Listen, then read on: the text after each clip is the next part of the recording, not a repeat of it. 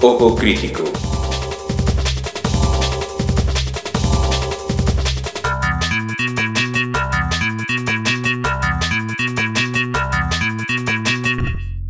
Hola, ¿qué tal? Muy buenos días, muy buenas tardes, muy buenas noches, según nos estén escuchando. Bienvenidos a esta primera, primera, primera edición del podcast bautizado como Ojo Crítico, un proyecto que vio un mercado saturado de podcasts que hablan de películas, de series y demás, y dijimos, nosotros también, nosotros también queremos hacerlo, y nosotros también lo vamos a hacer, pero también no solamente desde el punto de vista cinematográfico, desde el punto de vista eh, de, la obra de arte que puede ser una película o como mero entretenimiento, sino vamos a tratar de explorar aquellas, aquellos aspectos que tienen que ver con las implicaciones políticas, ideológicas, culturales que podemos encontrar en productos sobre todo como series de televisión y cine. A lo mejor en algún otro momento podremos eh, también incluir algún otro tipo de producto cultural, pero básicamente vamos a tener aquí series de televisión y películas. Nuestro proyecto eh, está conformado por tres personas que ahora cada una de ellas se va a presentar. Le paso la bola a Johnny Lara. Preséntate, por favor, Johnny. Eh, ¿Cómo están, compas? Añadiendo es, si te gusta Marx, si te gusta leer a Marx, es su espacio. Si te gusta ver Game of Thrones, también es tu espacio. Entonces es como un espacio diverso para, para analizar las dos partes, ¿no? Y pasando la bola a mi compa Mike. Eh, ¿qué tal? Pues yo soy Mike, Mike Moriarty. Este, y pues sí, la idea es que utilicemos, este, como bien decía eh, Gus, que, que ocupemos los, como pretexto los productos audiovisuales y, y, pues cualquier cosa que digamos, ah, de aquí podemos agarrar, de aquí podemos partir para pues empezar a discutir desde otros lugares, ¿no? Este, que tal vez no tienen que ver tanto con esta parte estética, porque siendo francos, pues no es tampoco nuestra área. Este, más bien desde donde nosotros nos posicionamos un poco más, que es desde las ciencias sociales, y pues desde ahí discutirlo, ¿no? Sin necesariamente llegar a conclusiones, más bien abriendo el diálogo para, para la exploración de todo esto. Así es, Mike. Este es un espacio de, de reflexión, de discusión, de análisis desde ciertas miradas que vienen de las ciencias sociales, de la psicología, a veces con base en, en, autores reconocidos, en teóricos reconocidos de estas disciplinas, y también a veces a, a, pie, ¿no? Sobre lo que nos sale del corazón decir y opinar. Mi nombre es Gustavo Gopper, y aquí nosotros tres vamos a hacer la alineación principal, a veces, tal vez, claro que sí, tendremos invitadas, invitados a, a este espacio, invitades, invitades, claro, eh, y la primer pieza que vamos a analizar, de la cual vamos a hablar en este proyecto que inicia, es The Batman. Esta película que se acaba de estrenar hace pocos días y bueno, pues es uno de los estrenos más esperados de este 2022, dirigida por Matt Reeves. Y Mike nos va a hablar un poco sobre los detalles de esta película antes de iniciar de lleno a la, al análisis. Pues sí, este, pues más bien de la película en general, eh, pues bueno, mencionaba que, que, vamos a hablar con spoilers, ¿no? Este, nuestra intención es dialogar sobre el, producto, eh, utilizarlo, decía, como, como un pretexto para ir hacia otras discusiones. Entonces, eh, pues eso, eh, principalmente para que pues estén enterados y así pues puedan ir a ver la película antes de escuchar el podcast si no quieren spoilers y así cualquier este pues episodio realmente porque estaremos hablando justamente después de, de ver o, de analizar eh, pues por lo que eh, es un aviso constante esto tiene spoilers. Y ya entrando en materia en cuanto a la película a mí primeramente tengo que decir que me gustó eh, me parece un Batman interesante, me parece un Batman diferente, un Batman muy humano. Este, eh, les mencionaba aquí fuera de micrófono que, que, yo tenía muchos años esperando un Batman que fuera detective, que exploraran esta parte del Batman donde tiene que ver más un juego mental e intelectual para resolver los misterios más que la fuerza bruta a través de un pretexto eh, de, tecnología o de alta tecnología de ciencia como para enfrentarse directamente a Superman, por ejemplo, ¿no? Que ya se vio en películas anteriores. Entonces, a mí me gusta mucho esta parte. Sí hubo pequeñas cositas, detalles muy mínimos que me sacaban de este pacto de, con la ficción. Este, platicaba hace rato sobre esta escena en la que Batman está arriba de un edificio y para escaparse de los policías eh, se deja ir en, un, en una especie de traje en el que puede como planear, eh, saca un paracaídas, Como ardilla voladora. se queda atorado y como si nada se para, ahí es como, "Eh, eso no te la compro, no, no, eso no es humanamente posible bajo ninguna condición, pero ese, es- eh, son digamos como pequeños detalles. En su generalidad me gusta, me gusta la construcción este, del Batman en sí mismo. Eh, también a momentos sentía la figura de Bruce Wayne como un Nemo eh, que no tenía otra cara. No me Eh, quieren. Sí, ¿no? O sea, Bruce Wayne regularmente tiende a ser socialmente igual muy inteligente para guardar como esa apariencia, ¿no? Aquí vemos a un Batman igual muy joven, ah, probablemente por eso sea que todavía no tiene como este desarrollo de generar la máscara social que, que, que a lo mejor posteriormente tendremos. Pero pues me gustó, me gustó la inclusión de muchos guiños, este, platicaba de la, la mención de Bloodhaven, por ejemplo, Selina, Pingüino, el acertijo, eh, ya al final eh, aparece también otro personaje canónico de Batman. Este, no sé, me, en general me gustó. Eh, también encuentro muchas similitudes que seguramente ya a estas alturas habrán escuchado con muchísimos cómics, como puede ser Año 1, eh, eh, The Long Halloween, por ejemplo. Eh, y hace poquito platicaba con un amigo y me decía que curiosamente uno del que casi no se ha hablado, pero que se nota que retoma mucho, sobre todo ya en el tercer acto, es con Batman Cataclysm, Cataclismo, ¿no? Eh, en el que justamente eh, pues vive el incendio de, de, de, de Gótica y, y, el hundimiento. Entonces, eh, pues bueno, ahí también hay otra referencia. Este, y pues en general eso, la estética me parece como una especie de mezcla entre lo que ocurre con la Batman de la serie animada, con una especie de, eh, de esencia claustrofóbica eh, que nos genera, que nos puede generar la primera Batman de, de, Tim Burton, o incluso un poquito hacia donde va la construcción de la ciudad en la película del cuervo.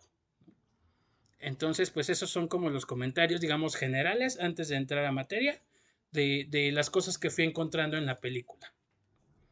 ¿Cómo ves, Gus? Sí, eh, a mí me gustó mucho la película en, en la creación de esta atmósfera, de, de, una ciudad en decadencia, una ciudad que sufre los embates de, de, un sistema que se está ahogando en corrupción, y eso lo transmiten muy bien a nivel visual. Eh, la película está muy bien presentada en cuanto a su dirección y, en cuanto a su fotografía.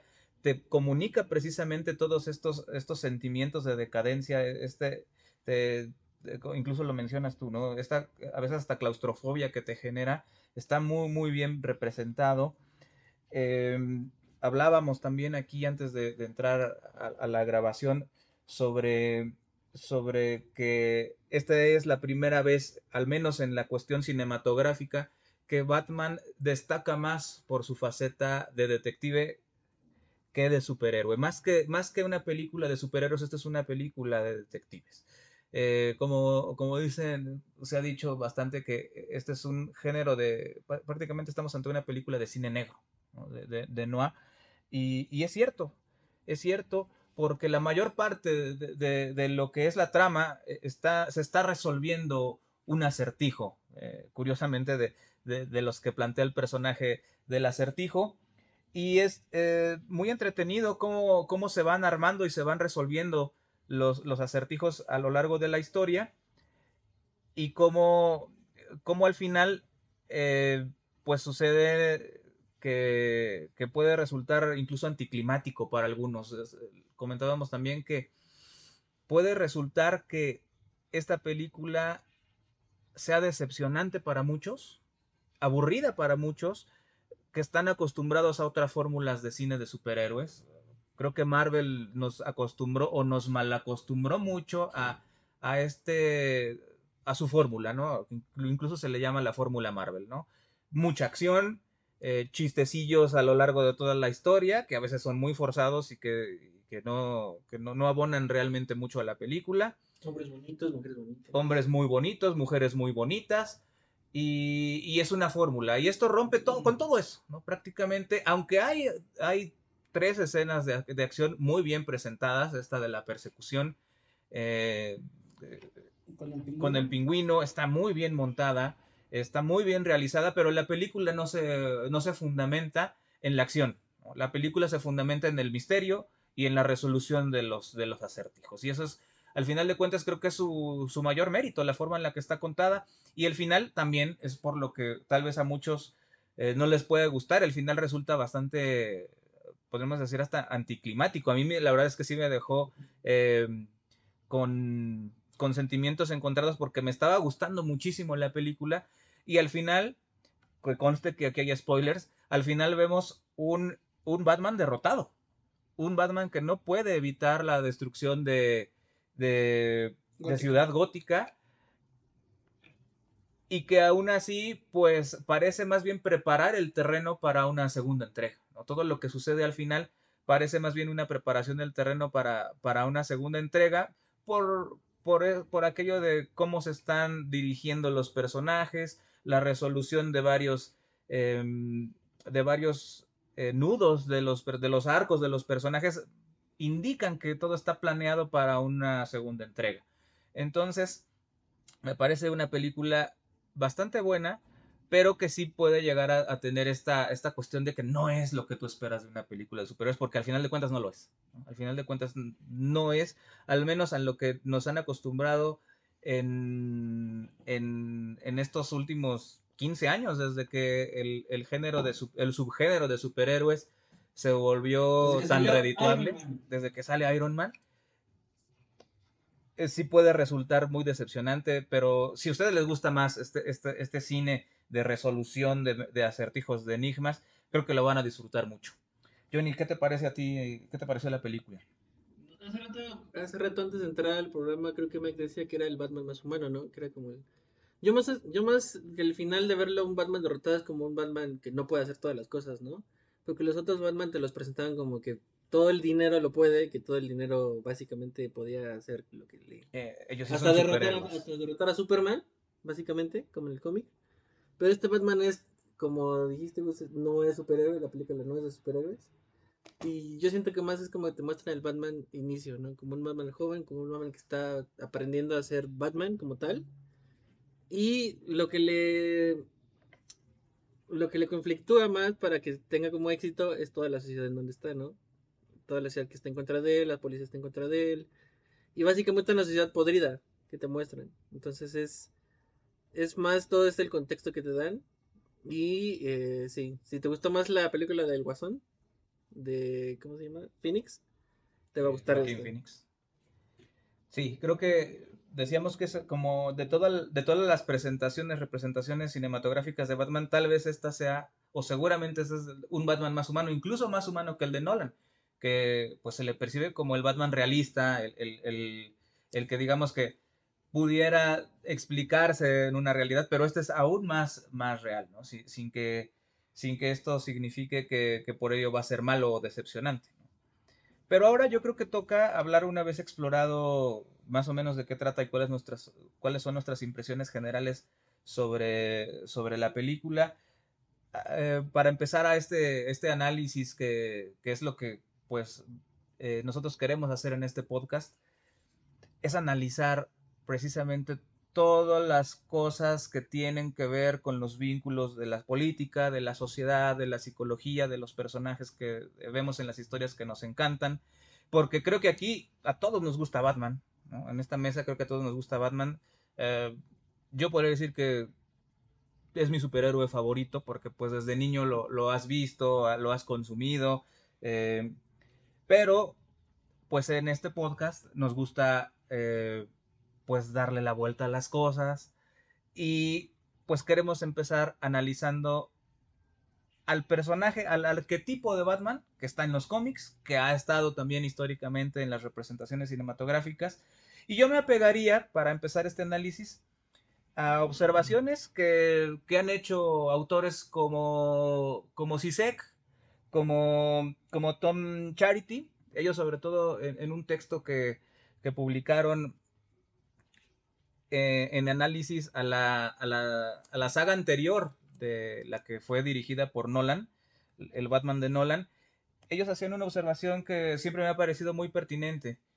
Batman, antes que otra cosa, es un, un guardián del status quo. Sobre todo en esa entrega se puede ver muy, muy, muy bien eh, retratado porque Batman, y yo me remitiría aquí a, a Michel Foucault, es vigilar y castigar. Batman es un multimillonario, de hecho en la entrega anterior de, de la trilogía de Nolan, es un millonario que tiene su fortuna o gran parte de su fortuna está basada en la venta de armas. O sea, él es parte del problema. Y es el que está hasta arriba en esta pirámide del capitalismo, que es el que genera esta terrible desigualdad. Hablábamos que Gótica normalmente se retrata como una ciudad en decadencia, como una ciudad ahogada en la corrupción. Y bueno, obviamente está basada podemos decir que está inspirada en Nueva York. De hecho, en la película, a pesar de que es muy oscura esta, esta nueva entrega de The Batman, esta escena donde parece que es Times Square, ¿no? Al final de cuentas, es donde están las pantallas, las publicidades. Claro que es un Times Square como muy decadente, no tan brilloso, tan, tan espectacular y blanco como, como de pronto eh, lo podemos encontrar en otras representaciones, con felicidad y consumo. Aquí es más bien decadente, pero siempre es esa gótica, esa, esa gótica ahogada en corrupción. Y pero la corrupción está ahí por algo. La corrupción surge del sistema. ¿Y, quién, ¿Y quiénes son los que están hasta arriba del sistema? Pues son obviamente las autoridades y lo que pudiéramos llamar las clases altas o la burguesía. El capital, ¿no? El capital, el gran capital. Y Batman es un representante y es un defensor del capital. Lo que hace, y, esto, esta crítica se pudiera extender a prácticamente todo el canon de los superhéroes. Son guardianes del status quo. Ellos están para defender el mundo como está, no para cambiarlo ni traer justicia social. Son los héroes de la justicia del capital, son los héroes de la justicia del sistema como lo conocemos, para defenderlo de cualquier amenaza. Y aquí no varía tanto realmente, aunque la representación antirrevolucionaria que vemos eh, en la saga de Nolan, especialmente en la, en la tercera entrega, donde Batman precisamente aplasta una revuelta que busca una justicia social. Ahí es muy clara la representación de Batman como agente del orden eh, institucional establecido. Aquí vemos más bien un Batman que se enfrenta a, otro, a otra persona que viene de abajo, que es el acertijo. Una persona que ha sufrido toda la desigualdad toda la, la carga de las penas que genera el propio sistema capitalista, representado en la figura esta vez de el acertijo. Él es, él es un huérfano que ha crecido a las, a, las afueras del sistema, ¿no? Como, como un outsider, como un eh, como lumpen, ¿no? Y su forma de reaccionar es precisamente la venganza. Al final de cuentas, tanto Batman como el acertijo, lo que buscan son venganza. Pero Batman está enclavado en una venganza contra el crimen, que el sistema del cual él es la parte superior, quiere, quiere atacar lo que el, el sistema que él encabeza provoca, y la parte de la venganza del acertijo es diferente, porque él, él quiere aplastarlo y quiere derrotar al sistema. Aquí hay una diferencia, ¿no? Es que es como, le, como hace rato dijiste de Foucault. Batman no tiene el poder, ejerce el poder. Ejerce el y poder. Y el, acertijo no lo tiene. Pero también lo ejerce. No, no lo tiene. El que tiene el poder, todo el poder, todo el aparato estatal, aunque en la película se muestra que nadie lo quiere, es, Batman. Sí. sí, o sea, el acertijo es como que quiere entrar como a... Aunque hay que recordar que Foucault... romper todo. Que Foucault dice que el poder no se tiene, se ejerce. por eso. Pero por eso el discurso del acertijo es tan bueno cuando dice, es que por eso somos buen equipo, porque yo te muestro y tú lo llevas a cabo, tú lo muestras, tú tienes el poder para mostrar lo que yo ya vi, ¿no? Entonces ahí mismo lo que dice Johnny, o sea, eh, el acertijo se acepta como el que no tiene el poder, pero el que sabe algunas cuestiones que acercándolos al circuito en donde se ejerce el poder, en donde Batman está presente, se puede dar a conocer. Es como si dice, o sea, somos lo mismo, pero yo no soy nada. Tú eres el que puede hacer todo. Digamos, eh, juegan diferentes espacios dentro del, de los campos eh, eh, de Bourdieu, ¿no? O sea, Batman está muy al centro porque te está ejerciendo cierto poder, incluso desde cierta autonomía. La autonomía que le da el dinero, la posición que él tiene. claro, totalmente. sí, totalmente. Y, y, en este caso el acertijo no lo tiene, pero genera el vínculo para conectar. Y en ese sentido, por ejemplo, el discurso del acertijo también se me hace bien interesante, que me parece que es la parte, o sea, aquí por ejemplo mencionas dos cosas. Una, eh, el Batman que es la venganza, ¿no? Que yo antes lo estaba viendo así y decía el venganza, el venganza, dije, chin, si esto hubiera sido España, el venganza y el risas, güey, o sea, ahí están los dos, ¿no? Es lo mismo. Pero resulta que el que realmente estaba buscando una venganza agresiva, violenta, pues era el acertijo.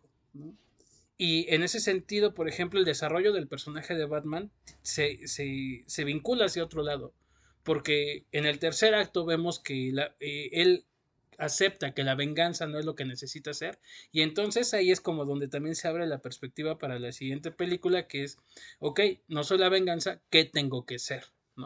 Y es donde empieza a ayudar, por ejemplo, cuando ya todo se, fue al carajo. Incluso cuando evita que, Catwoman eh, mate a, al mafioso que, resulta ser su padre, el, Batman lo la detiene. Batman la detiene y a mí esta, de pronto me, recordó esta, esta frase tan representativa de este personaje de la cultura mexicana que, que, es el chavo del ocho, ¿no? Casi casi le suelta un la venganza nunca es buena, mata el alma y la envenena, ¿no? O sea, al final de cuentas, eso es como la, la gran lección que aprende Batman eh, a lo largo de la película, ¿no? Que, la, que la venganza no lleva a ningún lado, ¿no? Según, según lo que dice el, discurso de su personaje, y esa es la reflexión a la que llega. Él como personaje, ¿no? Él como personaje. La, la, otra perspectiva que me gustó es que la narrativa del mundo, a mí me parece eh, que lo que busca mostrar el acertijo es eh, una realidad oculta, que eh, nos podemos meter como a esta cuestión de eh, lo no dicho, de pues hay un discurso oficialista, pero que no siempre tiene que ver con una realidad fáctica. De alguna manera lo veía y pensaba en lo que pasó en, en el estadio de Querétaro, ¿no? O sea, cuánta violencia hubo, pero más que eso es qué de la información que se dijo es real y cuánta información no está saliendo a la luz. Porque hay otras teorías sobre lo que ocurrió, sobre que estaba planeado, sobre que era de cuestiones de, de, violencia organizada, de cuestiones de poder, de quedarse con el equipo, de otro tipo de cuestiones que no tenían nada que ver con las porras pero que a final de cuentas había un discurso que se decía, que así lo veo, o sea, si hubiera sido el acertijo el que hubiera estado ahí, hubiera pasado lo de Querétaro y si alguna de estas cuestiones hubiera sido ciertas, por ejemplo, no me imagino para nada extraño que el acertijo hubiera eh, descubierto los nexos con Curi, por ejemplo, ¿no? Por decir algo, una de las teorías. Ajá. Pero, o sea, en resumen, siento que lo que el acertijo quiere hacer en general es lo que tiene, lo que hace el Estado y el capitalismo no es todo bueno. No es como, no es como lo, te lo pintan, no es como los estos este, espectaculares que ves en la ciudad, no es, no es perfecto. Tiene una cara demasiado fea que nadie la ve. Desde cosas pequeñas hasta cosas como la primera escena del este padre de familia que está jugando con su hijo, hasta la, la escena después de su muerte que le empiezan a ver con, con mujeres, con delincuencia, con nexos con un buen de personas entonces eso es lo que quiere decir el acertijo, ¿no? O sea, ve que el Estado no es bueno, ve que el capitalismo no es todo el perfecto que ves y te lo voy a ir mostrando poco a poco. Pero es que para él ni siquiera es como que en algún momento haya sido perfecto, él siempre lo sufrió. Ajá.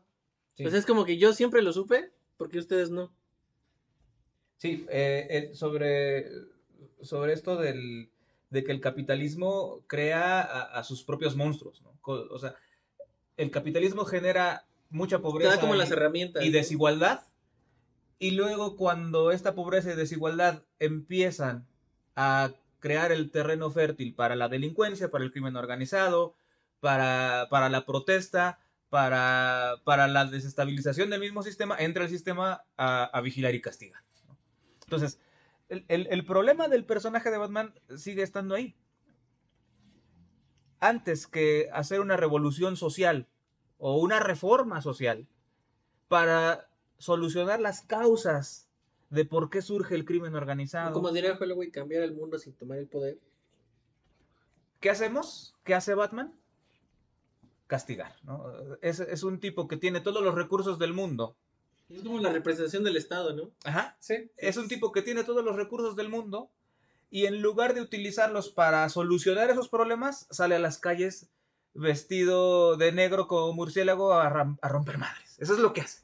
Y llevando a, a, un discurso de justicia que, o sea, incluso desde lejos, él podría observar que es irreal, que es falso, ¿no? dentro de Ciudad Gótica.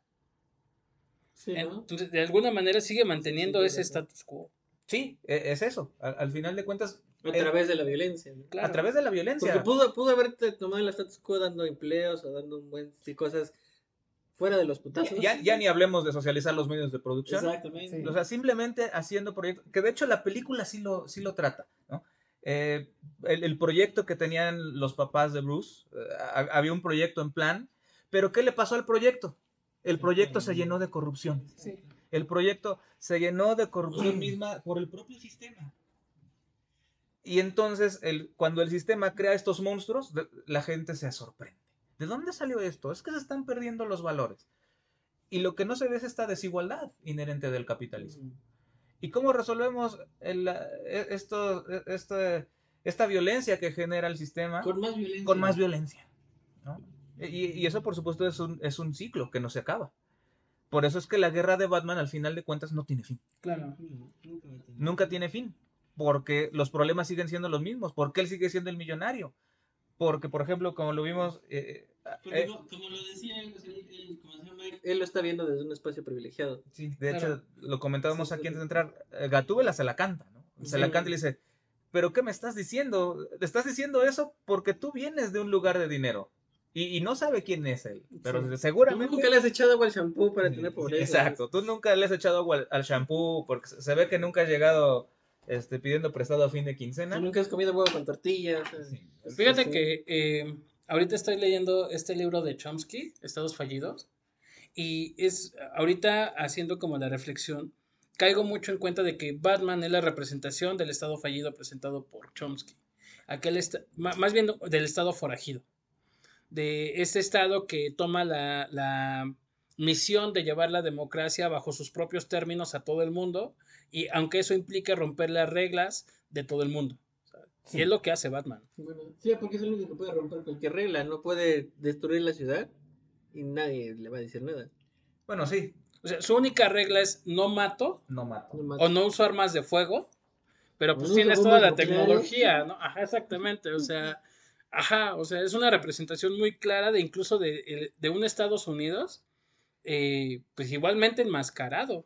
Y, y es muy curioso porque el, ahora sí que poniéndonos un poco altuserianos, el- Lo los, los aparatos represivos del al servicio de la burguesía, pero el, el- el caso de Batman es muy simbólico porque, porque Batman es la burguesía. Sí. Es su propio aparato de represión, ¿no? Pero y es muy curioso porque eso nunca pasa. Tú nunca vas a ver un, un multimillonario este, escalando edificios para... No vas a ver a Slim no aquí vamos a ver a Slim, ni- ni O no vas a ver a Salinas Pliego. Sí, sí, sí. Ni nada de ellos, ¿no? Pero es así como muy, muy emblemático en, en la, en la cuestión de, eh, de, de qué es lo que significa. Es, es, es, la, es la, el propio capital defendiendo sus intereses. Sí. Es el propio capital defendiendo sus intereses. Desde un discurso, esto tiene que seguir así. Desde un discurso de democratización y de igualdad. Y de justicia. Sí. O sea, ellos traen su justicia, no la justicia social. No la que tú quieres. Batman- no la que trae- necesitas tú. No la que necesitan quiero. las masas hambrientas de. Gótica. Es la justicia que necesita establecer el orden de nuevo para que todo siga igual. Exacto. No es la va- no son los, los de la no son los guerreros de la justicia social, son los guerreros del capital. En la justicia del capital. No te estoy preguntando si quieres que te salve, yo te lo voy a salvar. Yo lo voy a salvar. Como Estados Unidos en el mundo, ¿no? Sí. Básicamente. E- Esa, esa es- esa es la cuestión. Y, se- y se dan cuenta, Batman es lo más emblemático que hay de eso, pero se puede extender a la mayoría de- del mundo de los superhéroes, tanto Sí. de DC como de Marvel y de otras casas de cómics. ¿no? La que se me estaba escrita en la primera escena donde dice Mike que soy venganza, Ajá. pero ahí te muestra lo que puede hacer el capítulo tan violento, o sea, que le puede valer tres pesos, lo que puede hacer, como puede ser tan bueno como salvar a un niño, ¿no? Demuestra como las, las, las etapas. puedes pasar, por ¿no? ejemplo, cuando salva al niño, es Bruce Wayne, no es Batman. Sí. Es como su parte humana. ¿no? Es como la dualidad, ¿no? Ajá. Sí, Y es sí. otra y es al final de cuentas si, si- si le ponemos atención también es la validación de la de, de las clases altas, de las del- de, de los que tienen el control del dinero y del poder. eh, Es mira cómo somos buenos y cómo estamos aquí por tu bien, para salvarte. ¿no? Bruce Wayne es eso, o sea, los los multimillonarios en el fondo son buenos y nos van a salvar de la Sí. catástrofe, No sé si viste eh, la del caos, entrevista de la corrupción. que le hicieron hace poquito a Carlos Muñoz, Al Master Muñoz, a ver. Master, en donde está como en una especie de terapia en un río, ¿no? Así todo bien bonito, está bien, muy bien eh, eh, diseñado el- el- la sesión para que se vea así como que se está depurando y todo esto. Pero hay un momento en el que él- eh, en el que le dicen, este, ¿sabes qué? Yo siento que y le cuentan la misma historia de Batman, ¿no? Dice, tú estás, tú eres demasiado bueno porque quieres ayudar a las personas, ¿no? Y es la validación de un discurso de una de un sector poblacional pensando que a final de cuentas es bueno, pensando que el, el status quo es bueno. ¿Me estás diciendo que Batman es el Master Muñoz? Al revés.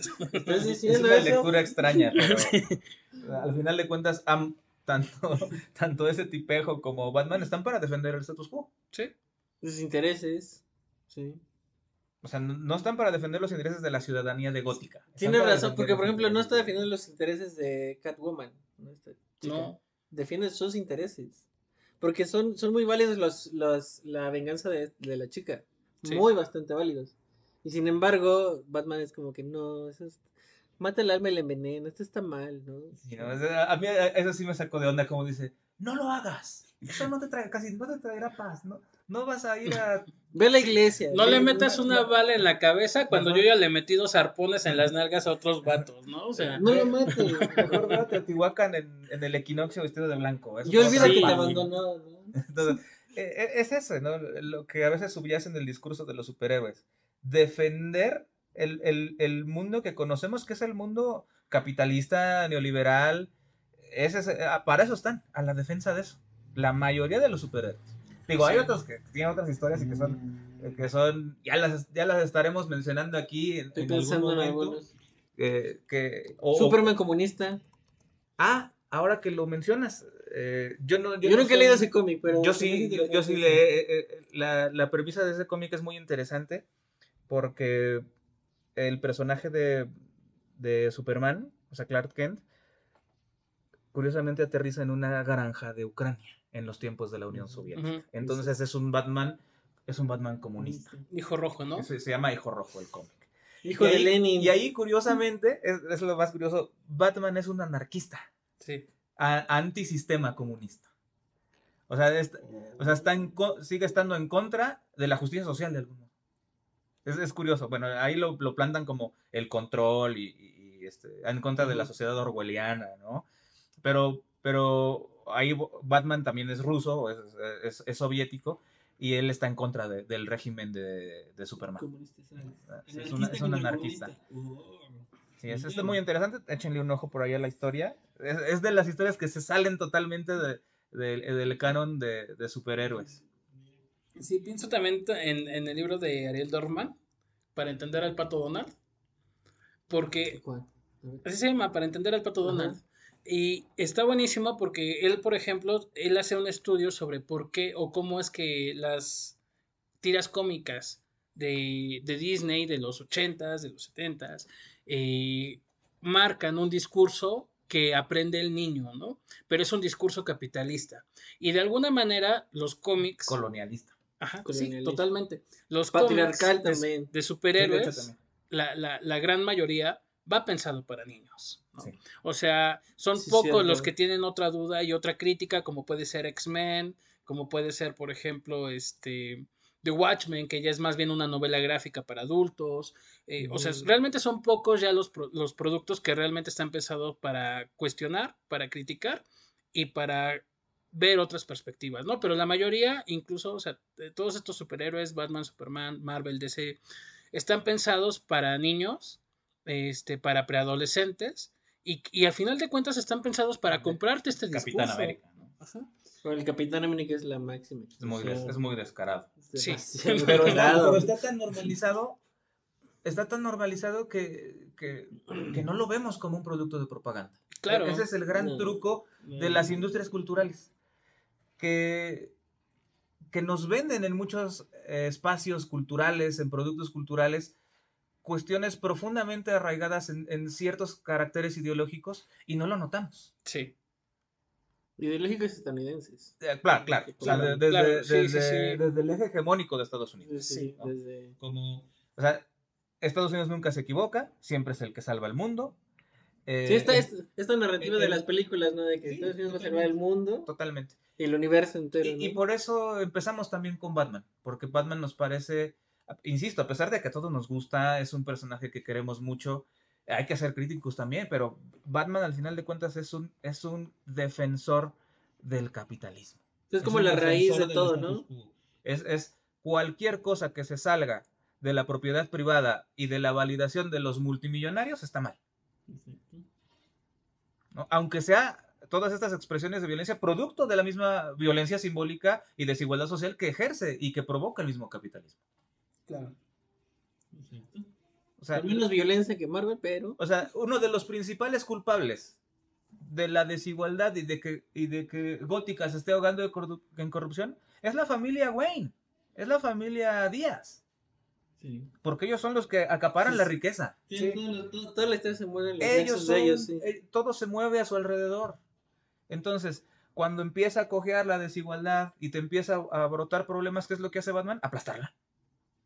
Porque aparte nuevamente está en el centro del campo de acción, que diría Bourdieu, ¿no? Del campo capital y de, y de influencias, de gótica. Es como si en México Slim quisiera hacer un programa benéfico, se muriera, después su hijo se fuera a Batman, y todos tuvieran los nexos. Y llegaran los así, ¿no? Zetas por un lado, Sí. llegan todos los Sí, cárteles a querer apropiarse de ese capital, ¿no? Sí. ¿Y, y qué hacer? Pues lo que, lo que se ha hecho en México en los últimos 15 años, ¿no? Desde el 2006. Es Abrazos y no balazos. más bien la guerra de Calderón.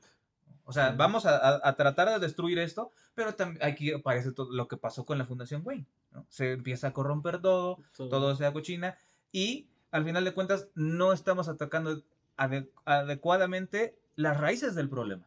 Porque el, el problema de la desigualdad, o, o sea, el problema de la violencia... Porque no quiero y no me conviene. El problema de la violencia social, del crimen organizado, del narcotráfico y de otros tipos de violencia, siempre está arraigada en una sociedad desigual.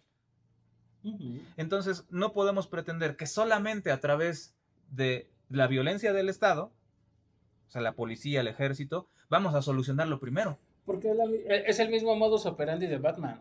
O sea, lo que tienes que hacer es generar políticas públicas, Políticas Generar- públicas, eh, apoyo social, generar redes de, de, de De trabajo. apoyo, darle o equilibrio sea, a la balanza Claro.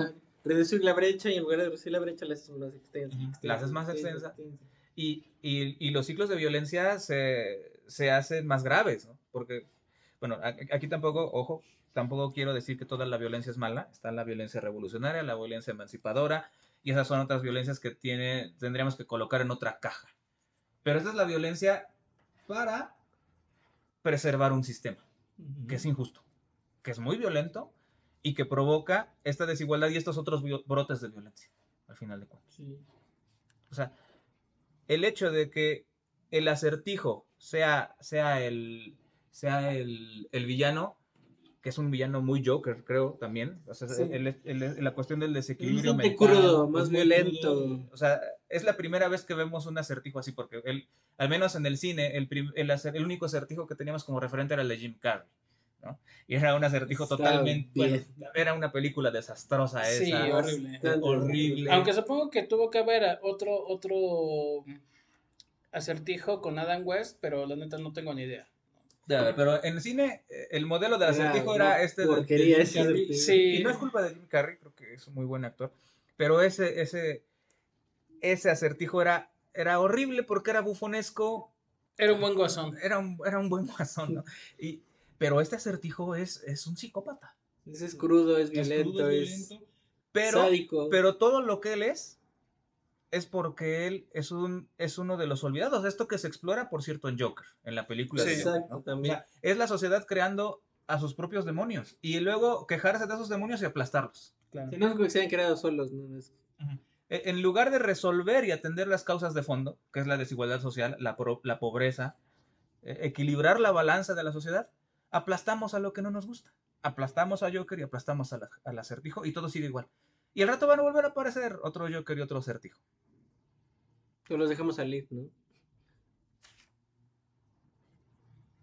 Entonces, pues no sé. Este Batman, Batman da para bastantes temas, ¿no? Sí, es que, No es que Da- Batman es ese arquetipo. Batman es ese arquetipo. Este, este Batman me, me gustó que, que pudimos realmente explorar como es una parte muy social que a lo mejor en otras películas no se hubiera podido tanto. La película como tal, ¿no? Ajá, La película.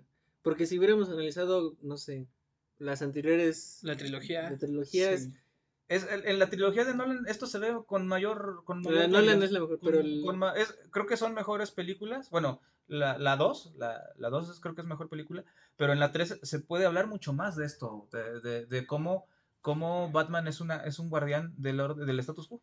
y ya habrá tiempo de como de analizar todos los tipos de Batman y qué es lo que te da, porque sí son bastante distintos todos, ¿no? Y todavía lo que falta. Del ¿no? cine. ¿no? lo que falta. Sí, lo porque que hay falta, muchísimos tenemos- temas tenemos ahí. muchos temas, es- espero que, que les haya gustado esta emisión. Estamos llegando a la parte final y pues para cerrar, eh, pues digan dónde los pueden encontrar, eh, Híjole. cuáles son sus redes sociales. Espérenme, déjame un momentito. No te sabes tus redes sociales. No, no somos No somos figuras públicas todavía, Kat. no somos estrellas del podcast. Espérate a la segunda temporada. A ver, qué- a ver ¿Lo quieres primero tú? Bueno, ¿Cómo a mí me pueden encontrar eh, Gustavo Goper en arroba escupeletras en, en Twitter. Ahí básicamente hablo de, de, de brayes de la cultura popular, de la política, eh, muchas cosas chairas y muchas groserías. Entonces, eh, también a veces de geopolítica, sobre todo en estos últimos días. Eh, ahí, ahí me pueden encontrar para cualquier saludo aumentada. Bienvenido. Este, yo me, pu- me puedo encontrar en Twitter como arroba cesaire-88. Tiene mucho que no lo cambio. Eh, creo que por eso somos compas, porque también hablo groserías, política, memes, series. Y en Facebook es un tanto más personal, pero si me quieren buscar por ahí, como Johnny Lara Delgado, y ahí me van a encontrar. Lo mismo que posté en Twitter, entonces ahí estamos. Y pues bueno, yo estoy en eh, Instagram como Mike-Moriarty, Mike eh, escrito M-I-I latina K. Este, en Twitter estoy como arroba MTZ MonterPsic, porque pues, bueno, soy psicólogo. Y en Facebook igual, este, pues es el personal, pero es donde realmente subo más memes y más todo. Realmente es como muy público. Estoy con mi nombre de pila igual, Miguel Ángel Martínez Monter. Este, pues ahí andamos. Yo creo próximamente ya también abriremos redes para ojo crítico. Este, pero pues mientras, estas son las que hay, ¿no? Muchas gracias por escucharnos. Esto fue Ojo Crítico. Nos vemos en la próxima.